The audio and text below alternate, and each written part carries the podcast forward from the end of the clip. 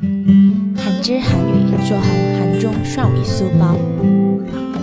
액티브 시니어 기초 화장품에 관심. 롯데백화점에 따르면 5060 세대의 구입이 늘면서 올해 1분기 기초 화장품 매출이 6.8% 성장했다고 한다. 백화점 업계는 액티브 시니어들이 곧 마스크를 벗는다는 기대감에 기초 피부 관리를 시작했다고 분석했다. 2030 세대가 값비싼 명품 액세서리에 관심을 보인다면 5060 세대는 피부 관리를 위한 기초 화장품에 더 신경을 쓴다는 것이다. 몸에 쓰는 향수나 공간을 향기로 채우는 디퓨저 등도 인기다. 멋의 의미가 외모뿐 아니라 내가 머무는 공간을 꾸미는 것으로 확장됐다는 분석도 나온다.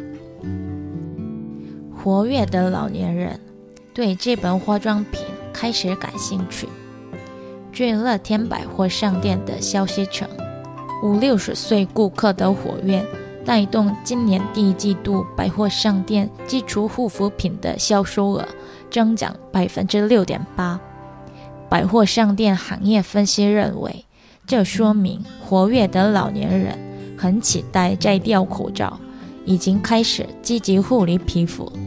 二三十岁的消费者表现出对昂贵名牌首饰的兴趣，五六十岁则更关注用于皮肤护理的护肤产品，香水或者用于空间正向的香氛精油人气也在大涨。